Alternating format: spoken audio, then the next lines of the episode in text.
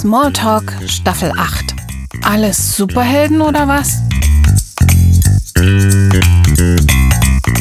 Hi, ich bin der Silas und die heutigen Superhelden arbeiten bei der Polizei.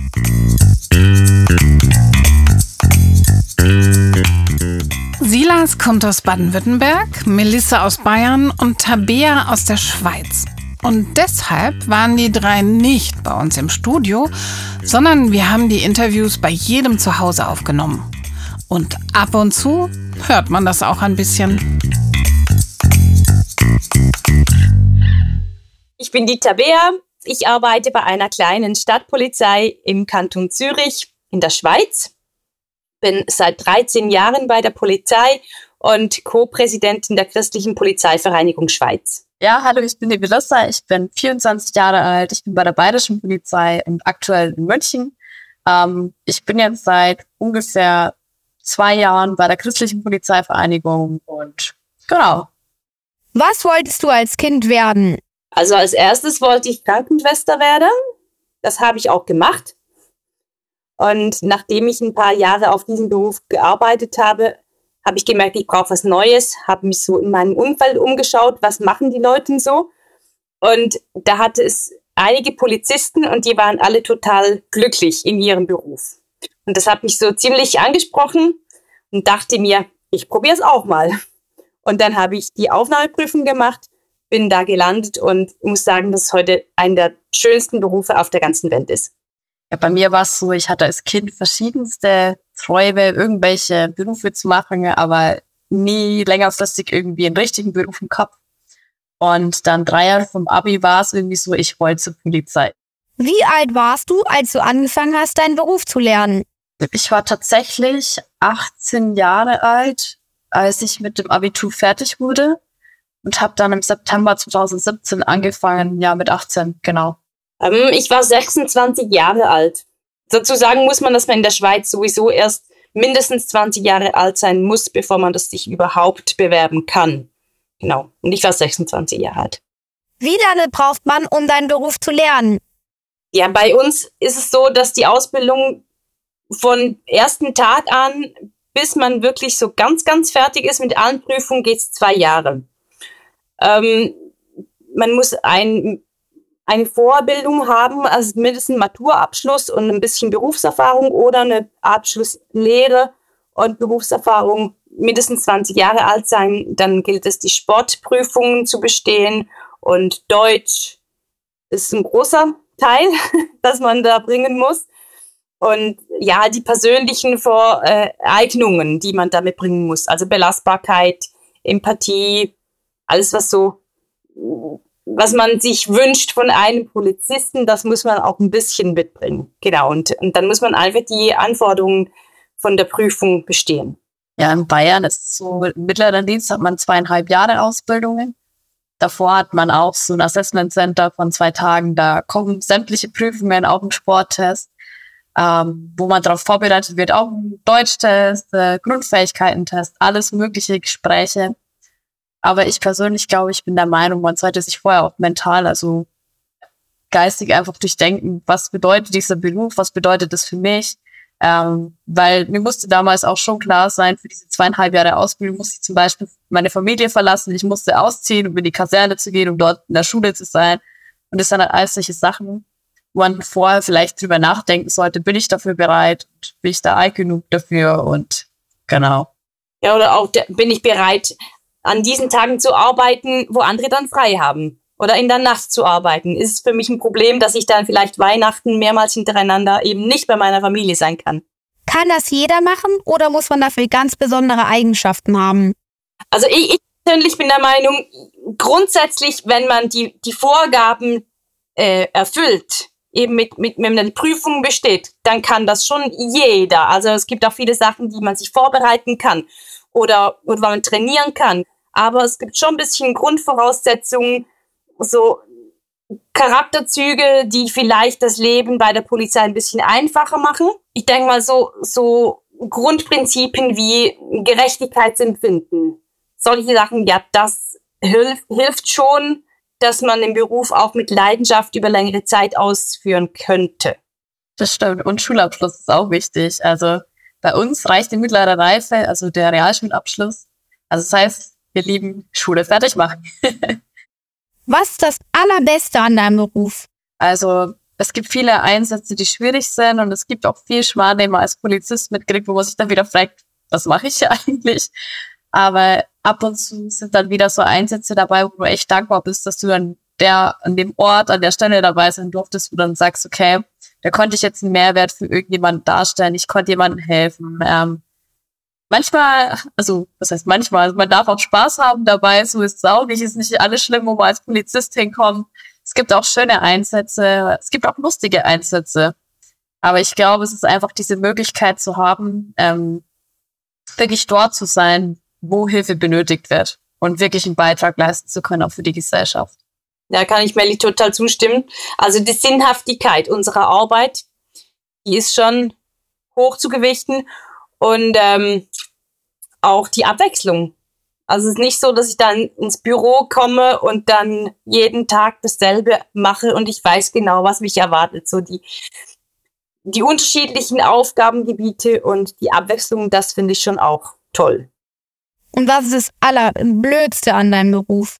Das, ich kann jetzt nicht sagen, das Allerschlimmste ist, aber was ich, was ich belastend finde, ist schon so die, dass viele Leute nicht die Person hinter der Uniform sehen, sondern einfach ein Feindbild, weil man die Uniform hat und eigentlich gar nichts dafür kann, für das, was andere falsch gemacht haben. Also ich finde es so mühsam, wenn ich einfach zusammengeschissen werde von Leuten, die eine Buße gekriegt haben. Und ich muss mir jetzt den ganzen Frust entgegennehmen und ich sage, hä, aber du hast ja was falsch gemacht. Warum bin, bin ich jetzt dein Feindbild, wenn du was falsch gemacht hast? wenn da eine geballte Ladung kommt, dann mehrere Tage hintereinander, das kann schon an die Substanz gehen. Ja, ich glaube auch, wenn, wenn man dann einfach nicht als Mensch gesehen wird, sondern wirklich nur als die Uniform, das ist schon manchmal nicht so schön.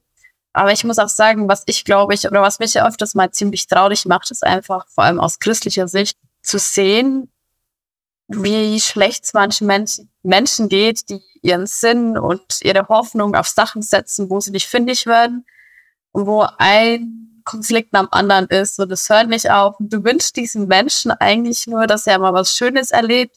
Und du stehst so da, du kannst eigentlich nichts machen, weil es einfach in der Natur der Sache liegt, dass gewisse Sachen einfach schlecht sind und Menschen manchmal auch nicht bereit sind, irgendwas zu ändern. Und dann drehst du dich im Kreis, kannst dann tatsächlich aber auch nicht weiterhelfen, auch wenn du es gerne wollen würdest.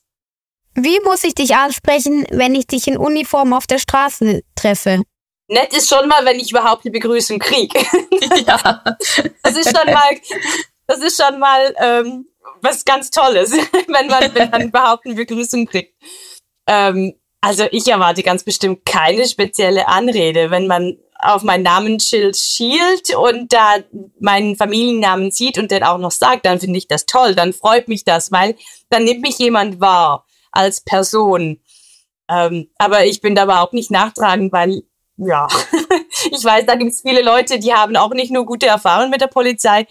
Und ich freue mich über jede freundliche Begrüßung, Begegnung und alles andere spüle ich halt runter. Ja, da kann ich der Tabea einfach nur zustimmen. Also da gibt's, glaube ich, keine spezielle Angrüßung. Es ist schön, wenn man Hallo bekommt. Erwarten tue ich es tatsächlich nicht, aber es ist schön, wenn man eins bekommt. Findest du deine Uniform cool? Ich finde, sie sieht ganz schick aus. Ja. Ich finde sie cool. Also sie ist bequem, sie ist äh, praktisch. Also da hat man ja auch ganz viele Tragversuche gemacht. Da wird auch ein bisschen immer wieder mal dran gefeilt und ich finde sie gut. Ich finde sie optisch okay und auch vom Tragkomfort. Ja. Wann musst du die Uniform tragen? Also es kommt darauf an, wo man eingesetzt war. Ich war auch ein Dreivierteljahr zum Beispiel Jugendbeamter. Ich bin auch an Schulen gegangen, habe mit den Kindern dort geredet oder mit den Jugendlichen. Und da war ich zum Beispiel ganz normal in zivilen Klamotten, also in Alltagssachen, damit man nicht gleich erkennt, dass ich Polizist bin, wobei unsere Jugendlichen sofort erkannt haben, die kannten uns dann schon. Aber ähm, ich glaube, es kommt immer auf die Stelle drauf an, wo man ist. Ja, auch die Aufgabe. Also es gibt, es gibt Aufgaben am Tag, da ist es absolut logisch, dass ich die, Poliz äh, die Polizeiuniform trage. Und da gibt es auch Aufgaben, wo ich nicht gerade als Polizist auffallen will. Und da ziehe ich dann meine Zivilkleidung an um auch eben nicht gerade als Polizist erkannt zu werden. Haben Menschen Angst vor dir? Also es kommt tatsächlich leider vor, dass äh, der eine oder andere Angst vor uns hat. Das ist so der Klassiker. Äh, wir haben eine Bagatellsache, sag ich jetzt mal, so eine Kleinigkeit, klingeln an der Haustür und dann ist die Mama da, die aufmacht und erstmal denkt, oh je, was ist jetzt passiert? Ist jemand gestorben oder kommt irgendwas? Und dann kommt so eine Frage wie, ja, ist es ihr Auto, das da vor der Haustür parkt? Und dann sieht man schon wieder äh, Stein vom Herzen fällt. Aber es ist tatsächlich so, dass manchmal Leute vor uns leider erschreckt, weil sie Angst haben, die haben eine schlechte Nachricht. Ja, und es kommt darauf an, was haben die Leute für Vorerfahrungen? Was haben sie schon für Erfahrungen mit der Polizei gemacht? Oder wie wurden sie auch geprägt aus dem Elternhaus? Also wenn ich Eltern zu Hause haben, die immer sagen, oh, du musst da ganz, ganz brav sein, weil wenn du was nicht gut machst, dann kommt die Polizei und bringt, nimmt dich mit ins Gefängnis, oder? Das ist schon was anderes, wenn ich, wenn ich so aufwachse oder von den Eltern sowas zu hören kriege, als wenn es halt, die Polizei ist dann Freund und Helfer und die helfen dir, wenn du was brauchst, wenn du in Not bist. Hast du manchmal Angst in deinem Beruf? Ja. also ich hatte tatsächlich die eine oder andere äh, Einsatzsituation, wo ich wirklich Angst hatte. Aber dann fange ich immer so Stoßgebete mäßig an zu beten, so Jesus, bitte hilf mir jetzt oder mach irgendwas und dann merke ich schon, okay, die Angst geht auch gleich wieder. Und ich weiß auch, dass ich eine Aufgabe habe. Ich denke mir, solange ich eine Aufgabe von Jesus habe, dann wird es auch nicht vorbei sein für mich und der passt schon auf mich auf und dann passiert mir auch nichts. Also der erste Schockmoment ist da, aber oft macht Jesus dann einfach die Sache klar und ich darf auch voll erleben, wie er auf Gebete antwortet. Ja, da kann ich Merlin nur zustimmen. Ähm, ich finde es grundsätzlich auch nicht schlecht, bei einem Einsatz ein bisschen Angst zu empfinden. Also keine lähmende Angst, das wäre nicht gut, wenn, ich, wenn es mich blockiert, aber so die, die Haltung, oh, oh, jetzt was ist nicht gut, die kann mich auch schützen vor weiteren Gefahren, weil so ein Bauchgefühl, das kann auch ganz gut äh, mich warnen, mich und mein, mein Einsatzpartner äh, oder Partnerin, weil ich dann besonders vorsichtig bin oder alle meine Sinne geschärft sind. Ich finde es auch nicht nur schlecht. Muss man als Polizist die Waffe immer dabei haben? Oder kann man auch sagen, nee, schießen will ich lieber nicht? nee, also, also wenn ich als Polizeiperson ähm, mich im Einsatz bin, dann gehört die Waffe dazu. Das ist nicht so, dass ich da sage, ich habe heute keine Lust. Es geht ja darum, dass ich auf alle Fälle vorbereitet bin. Für mich und auch äh, die Bevölkerung. Ich weiß ja nicht, was mich erwartet. Und da kann ich nicht sagen, oh, heute habe ich keine Lust drauf. Nee, das gehört dazu. Aber wir sind ja ausgebildet um, für solche Situationen. Und das ist keine Frage meines ähm, täglichen, mein, mein, das ist kein Lustprinzip, überhaupt nicht. Nee, die gehört dazu. Genau. Da, da muss man sich auch vorher mit auseinandersetzen, wo zur Polizei geht. Kann ich eine Waffe in die Hand nehmen? Kann ich, falls es darauf ankommt, wirklich auf Menschen schießen? Und meine Antwort ist dazu, also wir müssen auch die Waffe mitnehmen. Also ist natürlich uns überlassen, aber wenn ich Polizist bin und ich bin erkennbar als Polizist, das, dann sollte die Waffe dabei sein. Weil, wie gesagt, es gibt Leute, die sehen gerne Uniform und die sehen dich nicht als Menschen und äh, dann hast du keine Waffe dabei blöd, schreckt auch den einen oder anderen ab, dass er zumindest die Waffe sieht. Ähm, was mich persönlich angeht, also ich, ich glaube, ich bestätige den Satz, ich möchte nicht schießen. Ich möchte vor allem nicht auf Menschen schießen, aber ich werde es tun, wenn ich es tun muss. Willst du für immer bei der Polizei bleiben? Aus heutiger Sicht schon. Ich kann nicht sagen, was die Zukunft bringt, aber für mich gibt es keine, ähm, keine Alternative, die für mich jetzt so prickeln wäre, dass ich das, was ich habe oder was mich äh, erfüllt, an den Nagel hängen würde. Und für mich ist es auch nicht nur ein Beruf, sondern eine Berufung. Und ich würde dann meine Berufung an den Nagel hängen, wenn ich von Gott wüsste, das ist jetzt dran, das ist jetzt dein Schritt, den du machen musst. Für dich habe ich jetzt andere Pläne. Ja, dann würde ich das machen, aber es wird mich schon was kosten. Also einfach so gebe ich das nicht her. Schwierige Frage. Also ich muss sagen, ich hätte die ersten paar Jahre, wo ich dabei war, gesagt, nee, ich gebe den Beruf nicht her, ich mache nichts anderes, aber ich habe auch irgendwie gelernt, so meine Identität nicht in meinem Beruf zu finden. Ich meine, ich mache ihn gern, aber ähm, wenn Jesus auch zu mir sagen würde, das sein, mach was anderes, dann würde ich es tun. Aber ich habe aktuell den Eindruck, es ist nichts anderes dran, deswegen gehe ich den Weg weiter. Was sagen deine Eltern oder deine Freunde zu deinem Beruf? Ah, da kann ich mich noch ganz genau erinnern, als ich meiner Oma, meiner Mama erzählt habe, ich gehe zur Polizei und sie, oh nein, das kannst du doch nicht machen, du kannst doch nicht zur Polizei gehen. Du musst mehr Angst um dich haben. Mein Papa war eher so, ja, guter Arbeitgeber, sicherer Job, wird schon gut gehen. Und mittlerweile sagen sie, Melissa, verstehen, dass du dorthin gegangen bist. Am Anfang hatten wir unsere Bedenken, aber wir sehen, dass es absolut richtig war. Meine Familie ist, äh, ist stolz, also die finden es ganz toll, dass ich das gemacht habe. Und ich habe mir tatsächlich auch äh, einen Polizisten als Ehemann geangelt. Also wir sind eine Polizistenfamilie und es ist schon so, dass man da sich auch das Umfeld ein bisschen auch verändert durch die Polizei. Also ich habe ganz viele Freunde in meinem Umfeld, die auch bei der Polizei sind, weil man sich da halt auch versteht. Die Probleme oder Fragen, Fragen rum um die Berufstätigkeit. Und äh, als ich gesagt habe, dass ich zur Polizei gehe, da hat es eins, zwei Personen in meinem Umfeld gehabt, die das gar nicht toll fanden und zu denen habe ich heute aber konsequenterweise auch keinen Kontakt mehr. Das ist da wieder auch auseinandergegangen. Gibt es Einsätze, zu denen du auch Nein sagen darfst? Nein. Also jetzt, ich bin draußen im Streifendienst und wenn Notfall ist, dann werden wir alarmiert und dann müssen wir da auch hinfahren, weil wenn es wir nicht tun, dann macht es kein anderer. Musst du immer wieder Sachen üben oder lernt man das einmal und dann klappt's? Nee.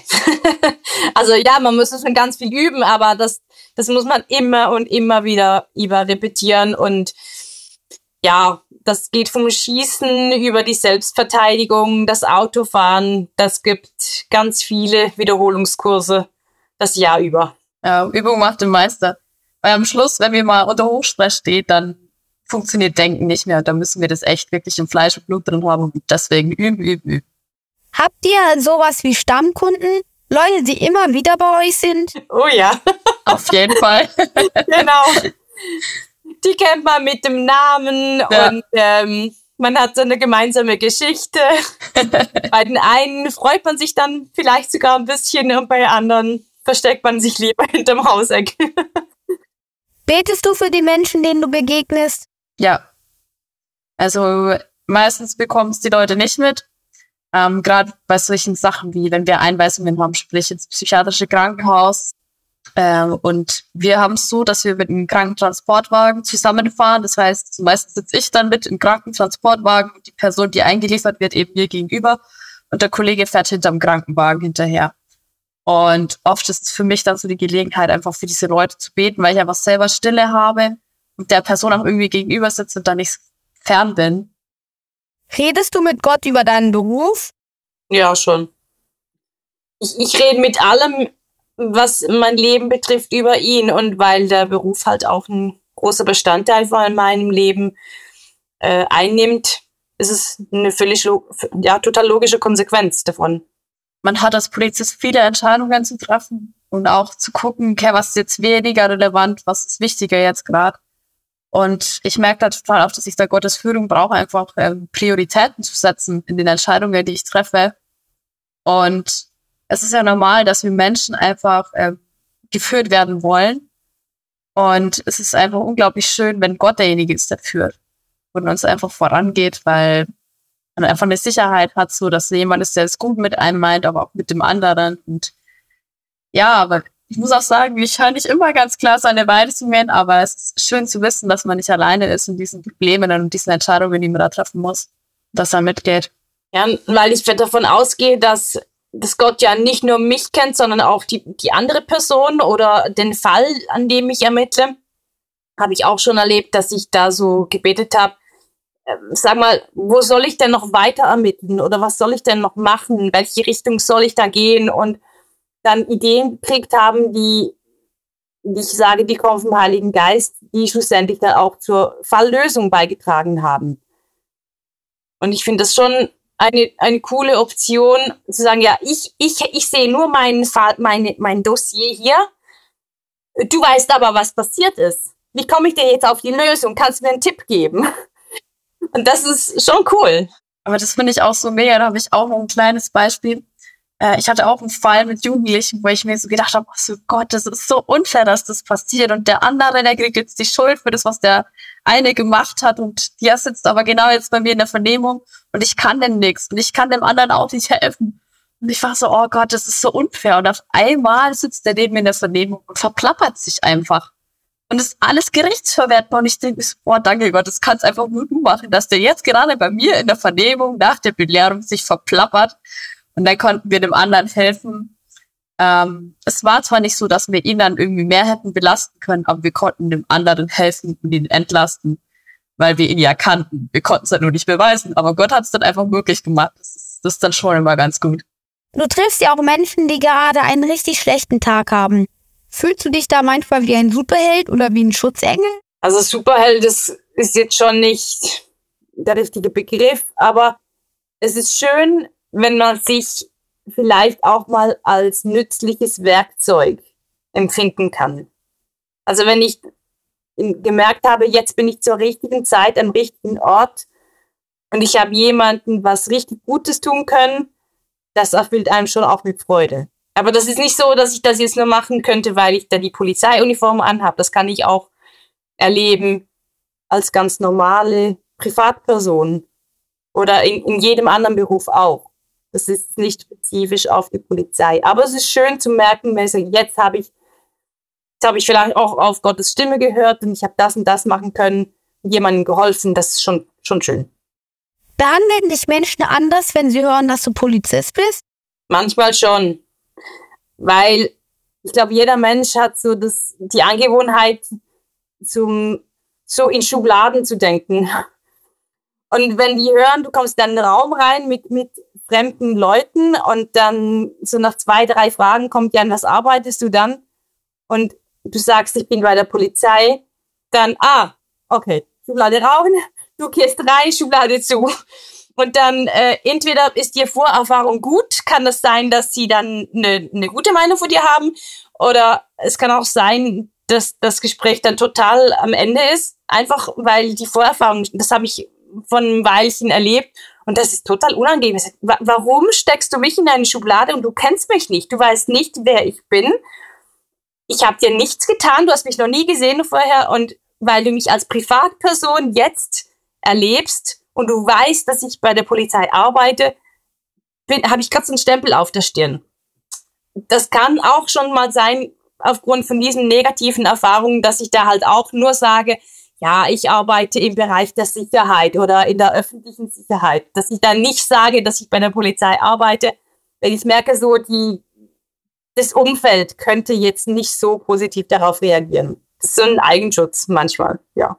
Ja, ich muss sagen, da bin ich auch immer sehr bisschen zurückhaltend, wenn ich irgendwo bin, privat, dann sage ich nicht als erstes, hey, ich bin übrigens Polizist, sondern ich sage es tatsächlich erst, wenn die Leute mich fragen, dann sage ich auch entweder erst so, ich bin im öffentlichen Dienst und wenn dann eine weitere Frage kommt, ja, ich bin bei der Polizei oder sowas. Also ich denke mir immer so, der Beruf, das ist eine Rolle, die ich habe.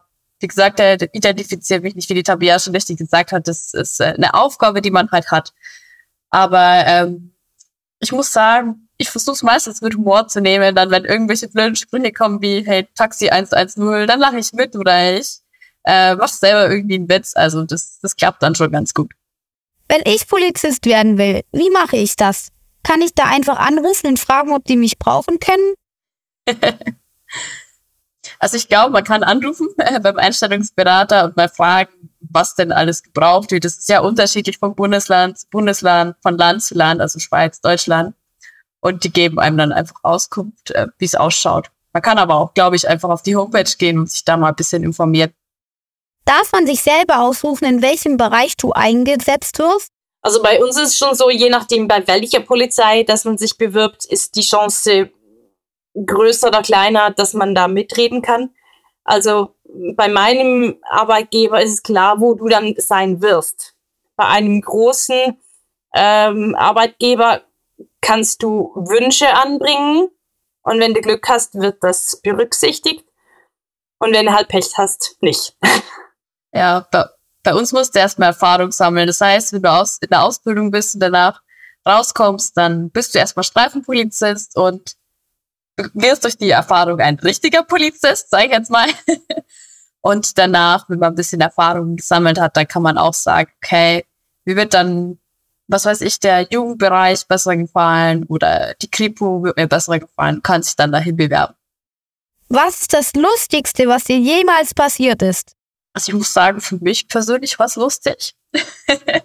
es war ein Mann, der hat angerufen, bei ihm wurde eingebrochen. Und wir sind halt vor Ort gewesen und schauen uns das Türschloss an und denken so, ach, naja, irgendwie passt es nicht, das schaut nicht so aus wie ein Einbruch. Dann telefonieren wir mit dem Fachkommissariat nochmal, schicken dem Bild so, hey, was meinen ihr? Also die bearbeiten jeden Tag Einbrüche. Und der war auch so, äh, nee, das ist kein Einbruch. Und dann waren wir so, okay, also wir können jetzt für sie den Schlüsseldienst holen, der macht dann die Tür auf, aber die Kosten müssten sie halt selber tragen. Er war so, okay, machen wir. Naja, dann ist der Schlüsseldienst gekommen und hat die Tür aufgemacht. Und es war erstmal nichts Ungewöhnliches. Und der Mann geht durch die Wohnung und findet seine Frau schlafend im Bett. Die hat einfach die Tür von innen zugesperrt, ist früher nach Hause gekommen von der Urlaubsreise und lag dann im Bett. Der Mann dachte sich natürlich, oh nein, ja, jetzt hat er die Tür auswechseln lassen, das Schloss und seine Frau war da drin, das hat ja alles gepasst.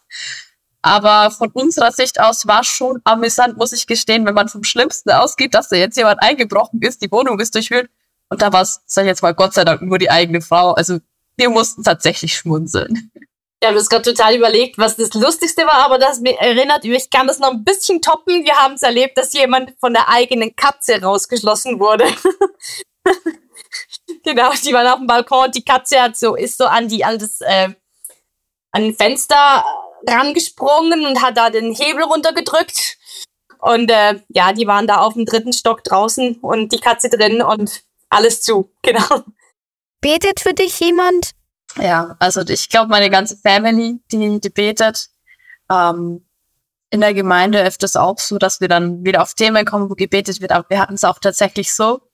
Äh, ein guter Freund von mir, der auch in der christlichen Polizeivereinigung war, ähm, der hat eine Zeit lang bei der Pressestelle gearbeitet in München, hat jemand angerufen und die haben einfach gesagt, hey, wir beten regelmäßig für die Polizei. Einfach so angerufen.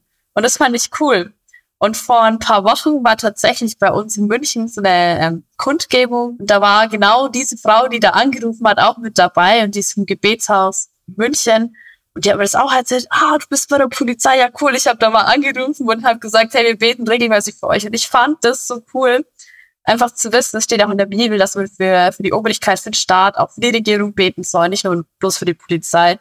Aber einfach das mitzubekommen, hey, das sind wirklich Leute, die treffen sich gezielt, um zu beten und du weißt einfach so, dass Gottes Schutz ähm, da ist und das einfach noch zugesprochen zu bekommen, ist absolut ermutigend, ja. Haben wir auch. Also ich weiß von, von meiner Familie, von der Schwiegerfamilie und auch von, von Leuten, die regelmäßig für die Polizei beten.